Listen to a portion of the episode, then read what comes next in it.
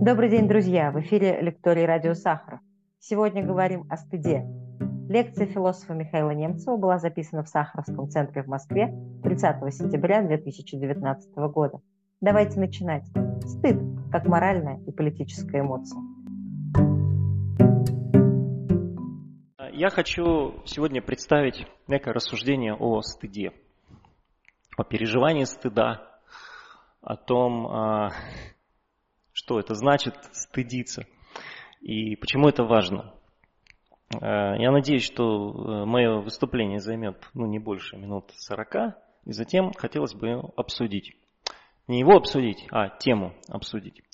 А, презентация будет выглядеть э, лучше. На самом деле это просто был способ показать несколько цитат, которые я буду читать, чтобы вы могли глазами следить за цитатами из нескольких современных философов, классических философов недавнего прошлого. И, соответственно, мое рассуждение будет представлено в жанре да, такого философского изыскания, философского рассуждения, а, о чем мы говорим, когда говорим о стыде.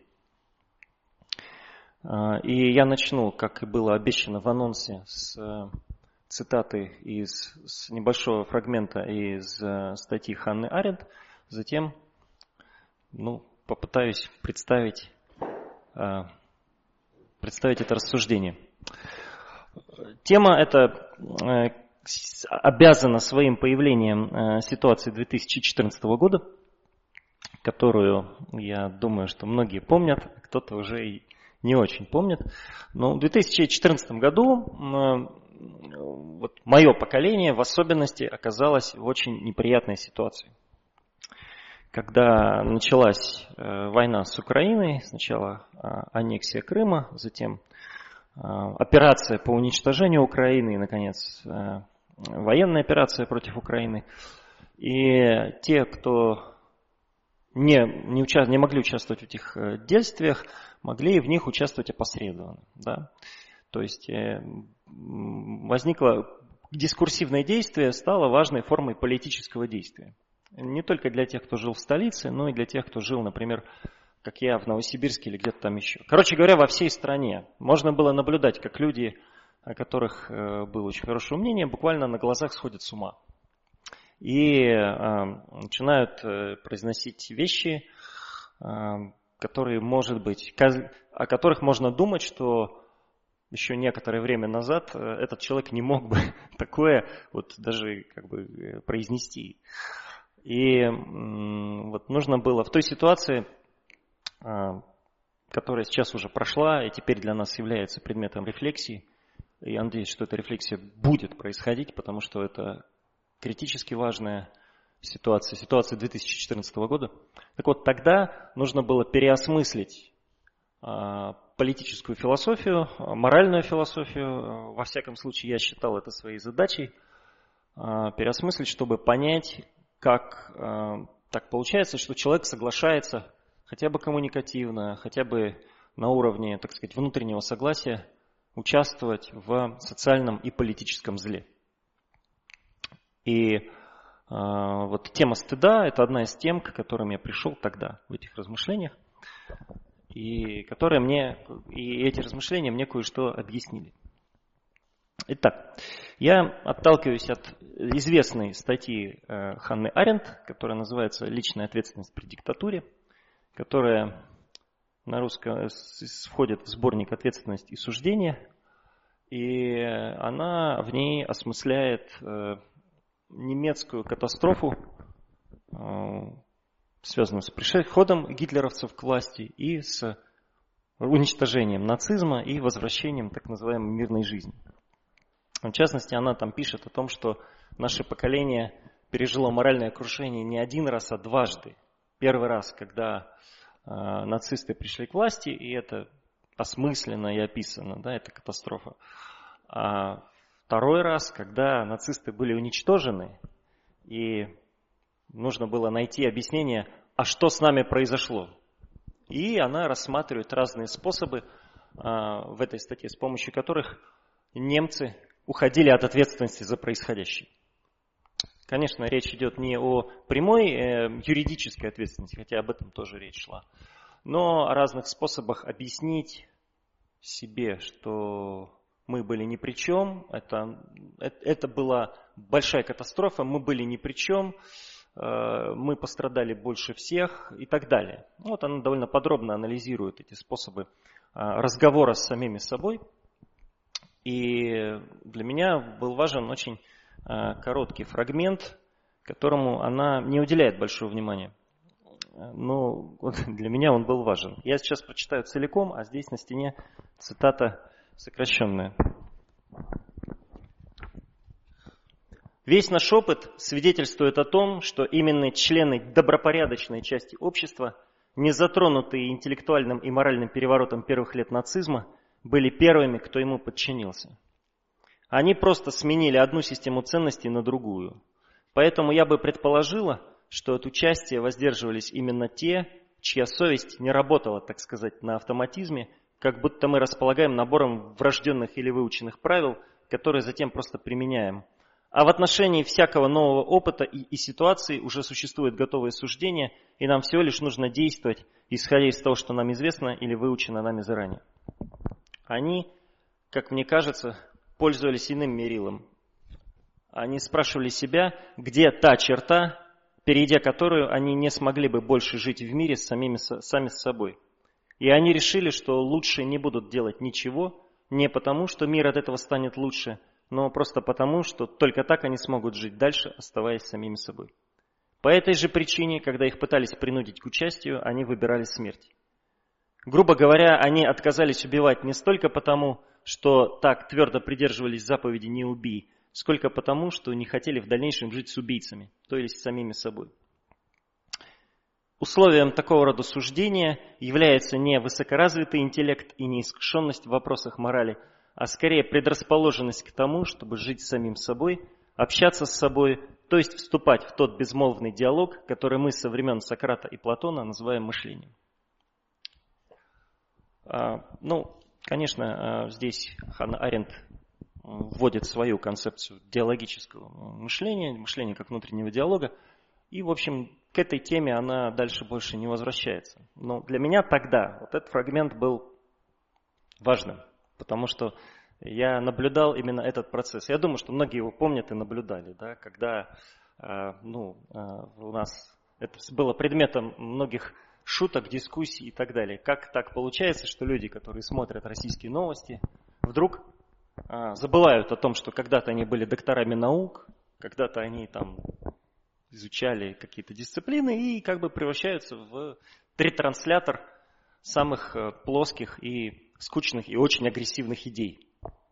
А вот так это и происходит. Они как бы э, делают то, что делали всегда.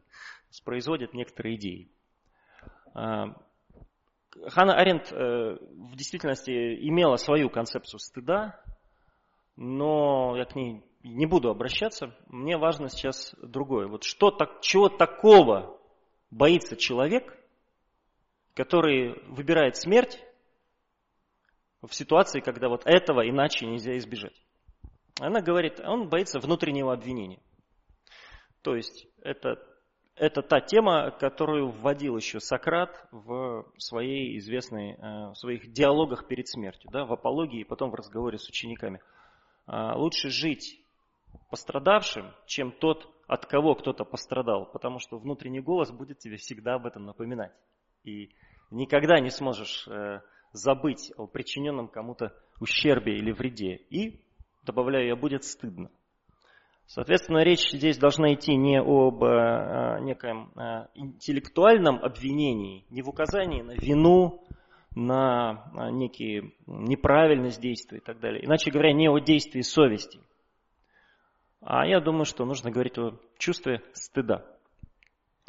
О совести мы знаем, что с совестью можно договориться.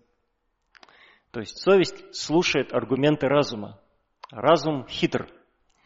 И э, этому внутреннему обвинителя можно переговорить и объяснить ему, что, в общем, ну, как мы знаем, это было время было такое и так далее. вот используя все те ходы, э, дискурсивные ходы, которые Ханна Аренд в этой статье разбирает. и которые нам всем известны по опыту событий 2014 года и тому, что было после.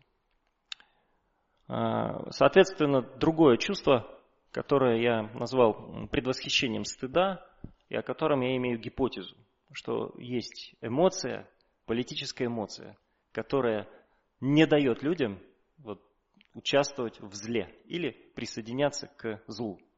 А, я злу, зло не буду сейчас определять, это может далеко увести. Ну, интуитивно, я думаю, понятно, о чем идет речь. И вот так возникает тема стыда. То есть после того, как я что-то сделаю, будет так плохо, что нужно любыми способами этого избежать. И вот предвосхищение того, что будет плохо, помогает людям, ну, хотя бы дискурсивно, хотя бы в, во взаимодействии с другими людьми не остановиться на сторону зла. А, вот, в, конечно, стыд – это очень сложная, множественная эмоция. Существуют разные концепции стыда. Есть э, книга Гергелова, э, недавно вышедшая, где он все это подробно рассматривает. И есть, грубо говоря, два способа говорить о стыде. И один из них э, в любом учебнике обществоведения, в любом курсе подготовки к экзамену к ЕГЭ представлен – Э, стыд – это результат нарушения неких общественных норм, после которого человека подвергают устыжению, или он сам себя устыжает, или она сама себя устыжает, и испытывает по этому поводу сильные неприятные эмоции, сожаление, раскаяние и так далее. Это, условно говоря, аристотелевское э, еще представление о стыде, потому что оно очень э, яркими, короткими, но энергичными словами описано в Э, в Никомаховой этике. И оно сейчас во многом доминирует, например, в социологических исследованиях, в социальной антропологии, там обсуждают культуры стыда и так далее. Я буду говорить не о нем. Я буду говорить о другом стыде, который э, отличается тем, что э, человек стыдится совершенно вовсе не того, что он сделал какую-то социально порицаемую вещь. Да, он совершил какое-то э, деяние, которое подвергается санкциям. Наоборот, например, в нацистской Германии, в примере с Ханной Аренд, в общем, нужно было делать то, что делают все. И тот, кто это делал, он был, э, в общем, достойный член общества и э, мог быть за это как-то поощрен. И вот именно то, что одобряют окружающие, является источником стыда для некоторых людей. Вот этот интересный парадокс я хочу дальше обсудить. Потому что есть другая концепция э, стыда, которая не ставит его в зависимость от э, санкций внешнего наблюдателя, именно в зависимости от санкций. Ну, я думаю, что в России довольно красиво об этом написал, и я не знаю, первым ли написал, ну, по крайней мере, он был одним из первых, кто систематически писал об этом, это Владимир Соловьев. То есть буквально в оправдании добра он э, описывает стыд как некую эмоцию, переживаемую человеком, как существом разумным по отношению к природе, как миру неразумных тварей. Да? Это отношение высшего к низшему. И человек относится так и к природе в самом себе, потому что э, он стыдится э, проявлений своей природности, и именно это делает человека человеком. То есть человек это тот, кто испытывает стыд по отношению к тому, что он ну, недостаточно человек. Это этическое отношение человека к низшему, то есть к материальной природе. У Соловьева в оправдании добра, как известно, э, строится, э, есть иерархическая система э, этических категорий, стыд, жалость, отношение к равному и благоговение, отношение к высшему. Да? И он стыд ставит в зависимость от, как бы для него стыд это техническое понятие, которое а, позиционирует человека в неком промежуточном состоянии между природой и божественным. Но мне кажется, что есть какая-то очень важная интуиция, которую он там, с которой он там работает, которая отвечает феноменологии стыда. То есть тому, как, вот, как стыд как мы переживаем стыд, как он происходит с нами. Я а, вот дальше о ней и буду говорить. Так. А, особо отдельная тема э, это отношение стыда и вины. Дело в том, что очень большой объем литературы, который рассматривает стыд, на русском языке и на английском тоже э, посвящен вот аналитике различий стыда и вины. И я предположу, что это развлечение невозможно. То есть на уровне современного развития русского языка а, провести точное развлечение стыда и вины как переживаний, как аффектов невозможно. Можно только договориться о том, чтобы определенный тип аффектов называть стыдом, а определенный тип аффектов называть виной. При этом они между собой еще и связаны. То есть можно переживать и стыд, и вину. Вот. И я это специально оговариваю, потому что, э, может быть, когда я сейчас буду говорить о переживании стыда, о феноменологии стыда, вы скажете, это вина. Это неизбежно.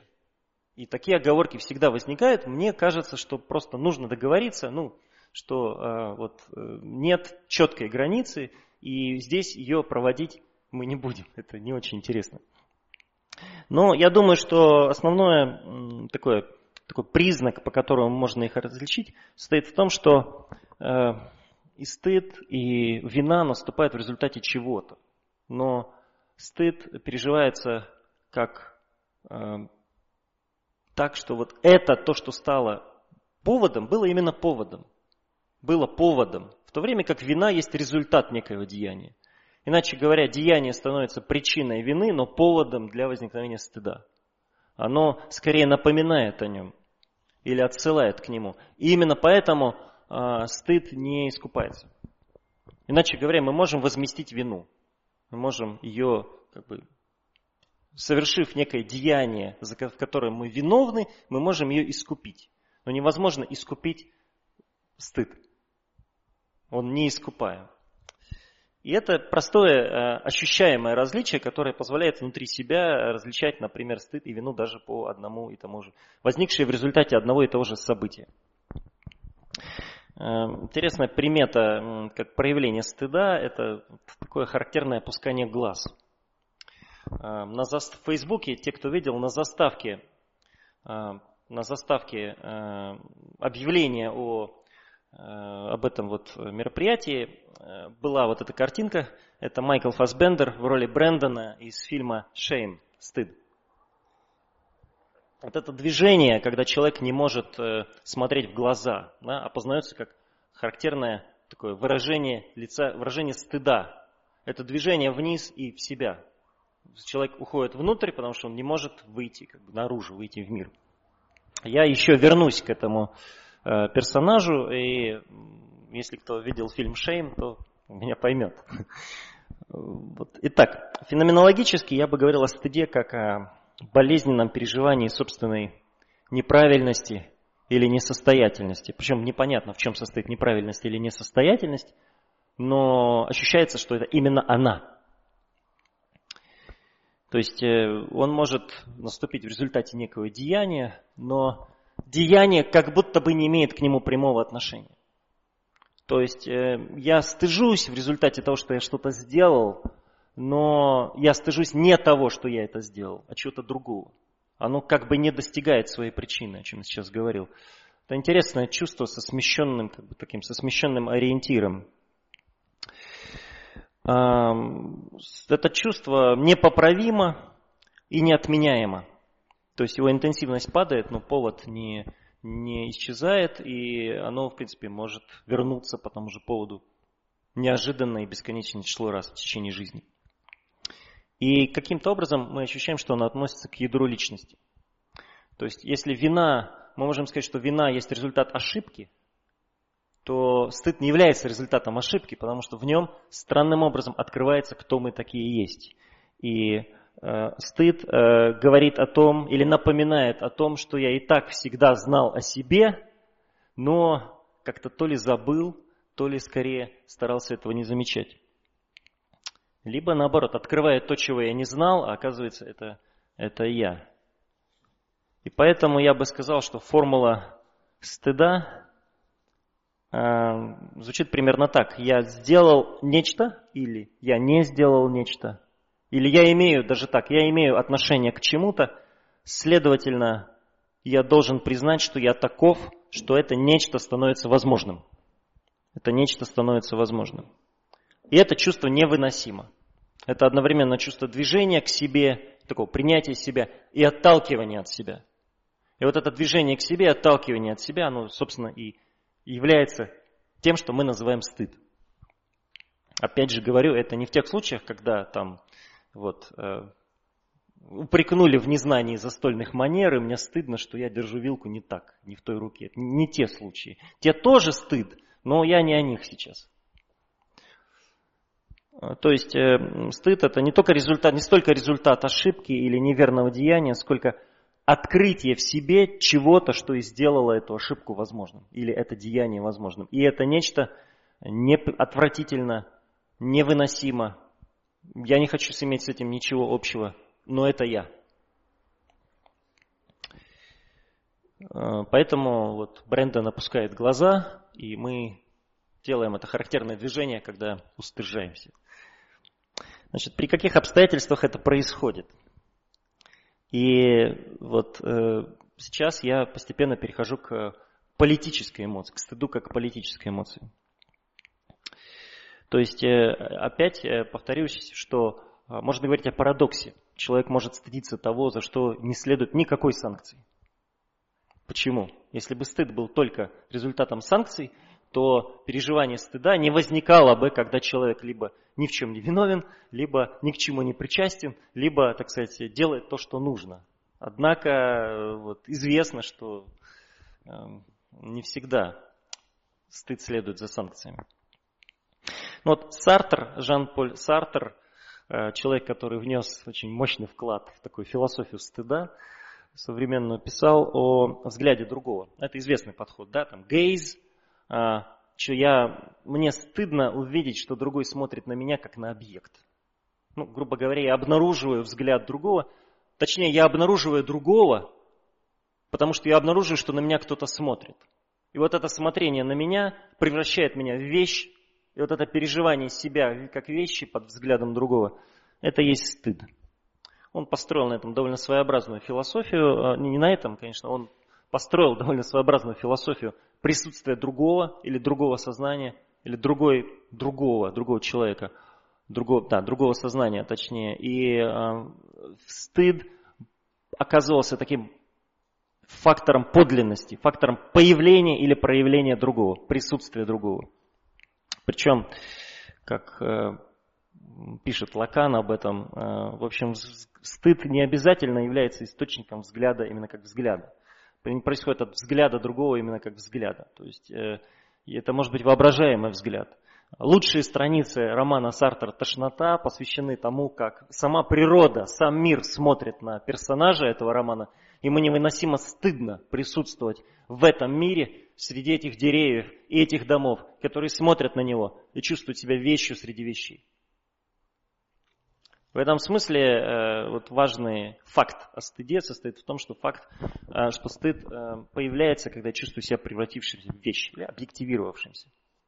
Но не во всякую вещь, а в особую вещь, о которой я сейчас и буду говорить, если ее можно назвать вещью. Но вот эта идея взгляда, мне кажется, здесь очень важна. Так, и возможно, что здесь это та же эмоция, Э, что и у Соловьева, когда в другой антологии, в другой философской логике люди осмысляют одно и то же. Сартр и Соловьев осмысляют одну и ту же феноменологию. Одно и то же переживание описано совершенно по-разному, но они обнаруживают одну и ту же структуру. Стыд появляется, когда я нахожу в себе нечто, чем я не являюсь. Но я этим являюсь, и при этом я этим являюсь при взгляде другого, когда на меня смотрит некто. Человек или мир. И вот этот взгляд другого э, обнаруживаю в, как сказать, можно ввести с помощью друг, категории критической философии, критической теории, с помощью категории интерпеляция. Собственно говоря, э, интерпеляция всем известна как... Поскольку вот, когда говорят про интерпеляцию, которую вводил э, э, Альтусер в статье «Идеологические аппараты государства», идеология и идеологические аппараты государства, он э, привел пример, который очень похож на то, о чем писал Сартр. Собственно, вот он, э, я цитирую это, эту статью в переводе Рындина. Итак, так, мы полагаем, что идеология действует или функционирует таким образом, что вербует субъектов среди индивидуумов или трансформирует индивидуумов в субъекты. То есть тем самым образом, который мы называем обращением, интерпеляцией, и который можно себе представить в виде самого банального ежедневного обращения полицейского или кого-то другого. «Эй, вы там!» Ну или в популярных пересказах э, иногда есть такой вариант э, «Эй, вы там проходите!» Не на что здесь смотреть, проходите. Рансьер в таком виде пересказывал э, Альтусера. Здесь не на что смотреть, проходите, говорит нам полицейский на улице. И мы проходим. В этот момент он нас превращает в граждан. Потому что вот именно вот это вот движение, обращение «эй, ты» обращается к кому-то, к чему-то в нас или к кому-то в нас, и мы реагируем на это что-то. И в этот момент мы становимся субъектами, тем, что в французской критической теории называли субъект. Человека, человек может думать, что он существует, но пока к нему не обратились, и он не среагировал, его нет. Это собственно, не французы, конечно, придумали, а еще Фейербах, но, в принципе, концепция тут такая довольно жесткая. Меня не существует, пока не пришел другой и не сказал мне, кто я. Или пока меня не позвал полицейский и не сказал, эй, ты, а ну иди сюда. И когда я слышу этот голос полицейского, то есть голос государства, то есть голос политэкономической системы и идеологии, которая ее сшивает и у меня есть три опции. Что делать? Ну, во-первых, да, полицейский может меня, во-первых, позвать к себе.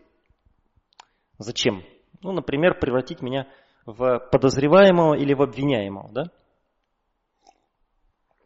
А, вот, собственно, в Москве летом не звали, но некоторых звали. Ты иди сюда. А, можно попросить что-то сделать и превратить меня в понятого, то есть в свидетеля и в такого соучастника.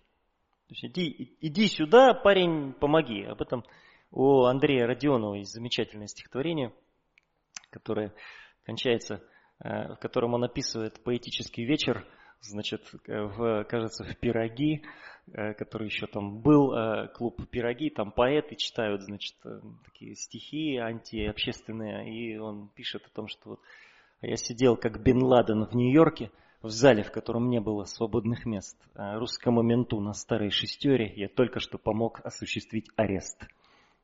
Человек стал субъектом, когда его позвал милиционер и сказал, так, ты будешь понятым, идем со мной. Третий вариант, э, полицейский может мне обратиться ко мне и сказать, ты, сказать, проходи. Здесь не на что смотреть, уходи. И э, обычно как сказать, обычно человек, который проходит, отводит глаза. Отводит глаза, не просто уходит физически удаляется, но и отводит глаза, потому что здесь не на что смотреть.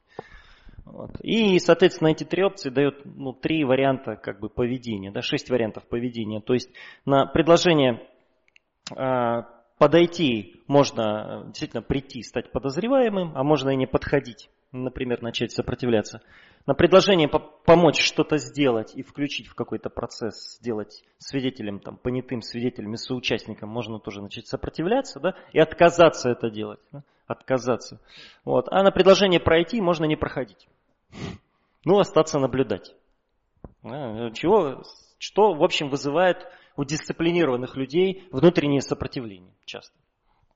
Сказано уйти, значит уйти. Да? Вот. И так полицейский интерпелирует человека, интерпелирует по Альтусиру в виде некоего такого субъекта, который выполняет его поручения, и человек, собственно, сводится вот к этому, вот, что в нем интерпеллировали. Я есть субъект постольку, поскольку меня позвал полицейский и дал мне какое-то указание. А я его выполняю. И вот здесь я делаю переход, потому что а, вот именно это действие может стать источником стыда. Именно это событие, а, реакция на призыв полицейского. Это может быть не полицейский, а говорящая голова в телевизоре, чью, чью как бы, э, чей дискурс я вдруг начинаю воспроизводить. Это может быть кто-то кто или что-то еще. Короче говоря, вот это действие, следование за... И вызывает то чувство стыда, о котором я говорил.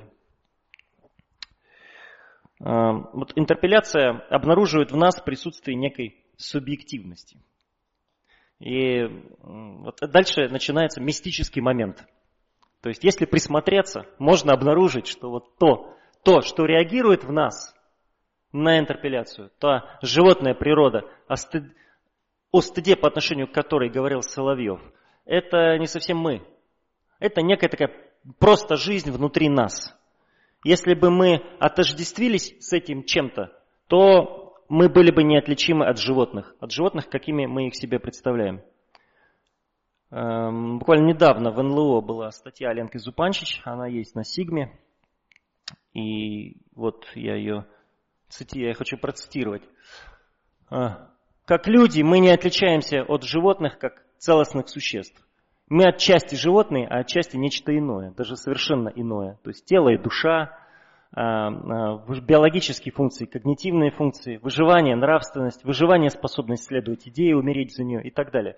Она вводит базовые, вот эти базовые противоречия, которые существуют внутри человека, которые позволяют нам говорить о себе как о людях. В этой конфигурации отличие или превосходство второго понятия, то есть э, того, что мы относим к человеку, обычно выражается в его способности игнорировать или активно противостоять первому, то есть животному. И определение сущности животного обычно происходит на этом уровне как определение нашей собственной инаковости, а не какой-то совершенно внешней безразличной инаковости. И в этом смысле животное – это всегда животное, которым я, следовательно, не являюсь. Ну, там э, текст можно отдельно разбирать.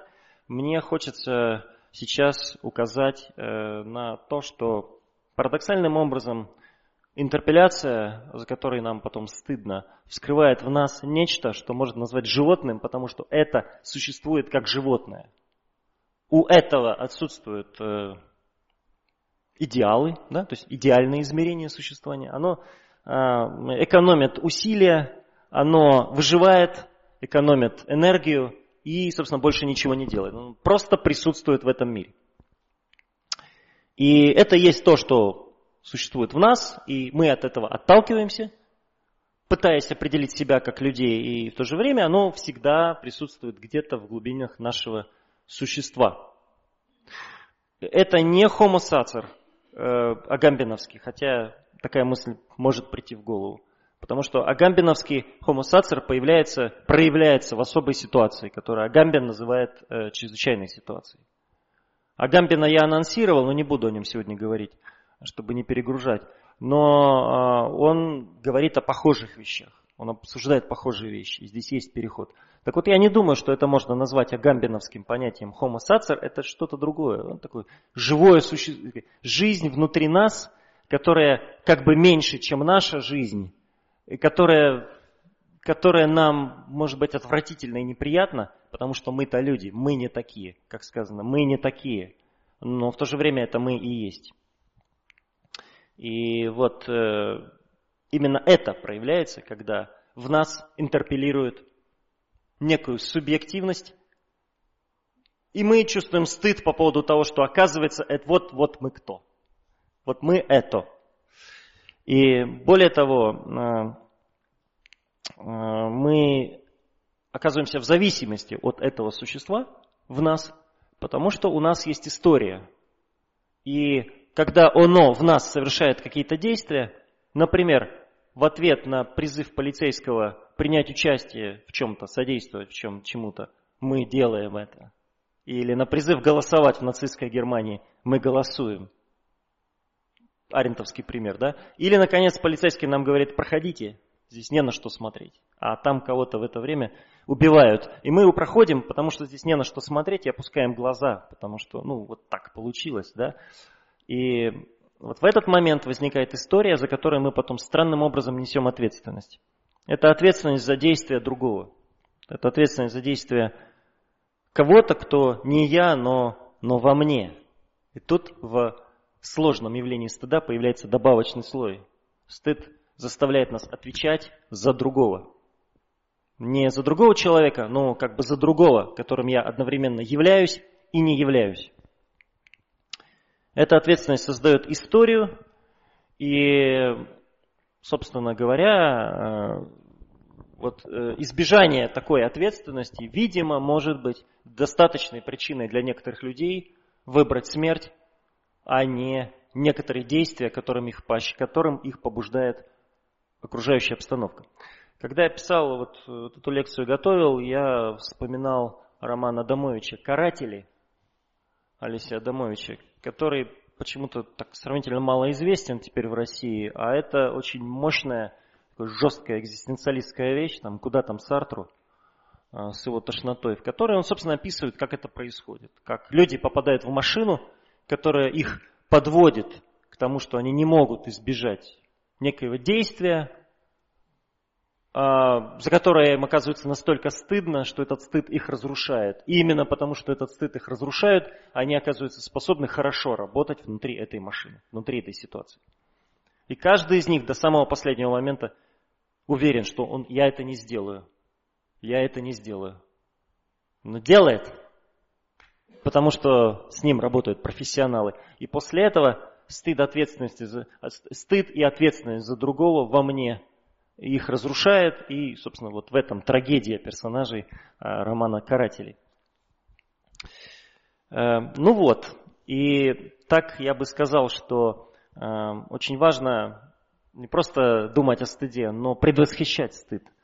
Можно его определить как стремление избежать невыносимой десубъективации, подчинения внутреннему животному с последующей необходимостью отвечать за его действия – а при том, что это, э, это подчинение в политике происходит посредством интерпеляции. И тогда стыд – это политическая эмоция. И уклонение от ситуаций, требуя, которые заставляют человека пережить стыд, это политическое действие. И может быть это минимальное действие, которое дает, может быть, я не знаю, но я предполагаю, может быть дает возможность нащупать какой-то способ, способ уклониться от тех ситуаций, после которых придется переживать невыносимые чувства стыда. А поскольку у нас э, в жизни у всех есть опыт стыда, ну, всем, всем за что-нибудь стыдно, поскольку у всех есть история, да, и у всех это внутреннее животное в нас присутствует, ну, еще раньше, чем мы сами появились на свет.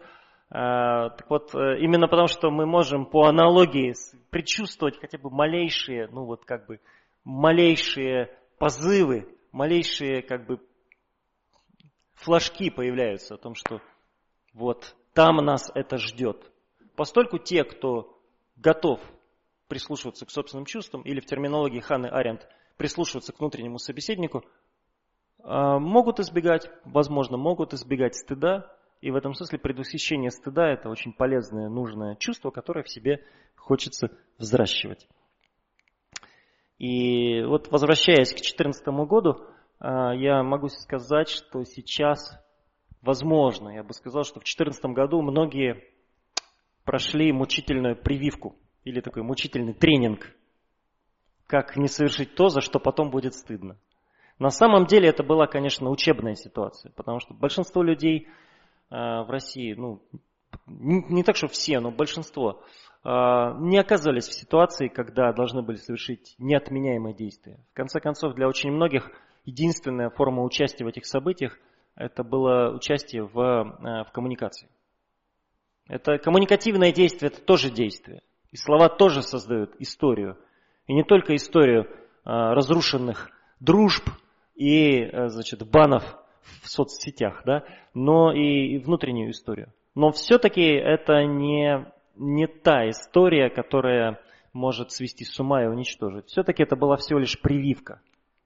И вот если так осмыслять переживание опыта стыда, а 2014 год как ситуацию, когда у очень многих людей появилась возможность узнать, что такое стыд и научиться его предвосхищать, в этом смысле, мне кажется, размышления о стыде очень полезными, очень важными сейчас, особенно важными для нашего поколения – и э, это рассуждение было посвящено задаче прояснить того, с чем мы имеем дело, когда мы имеем дело со стыдом. Спасибо.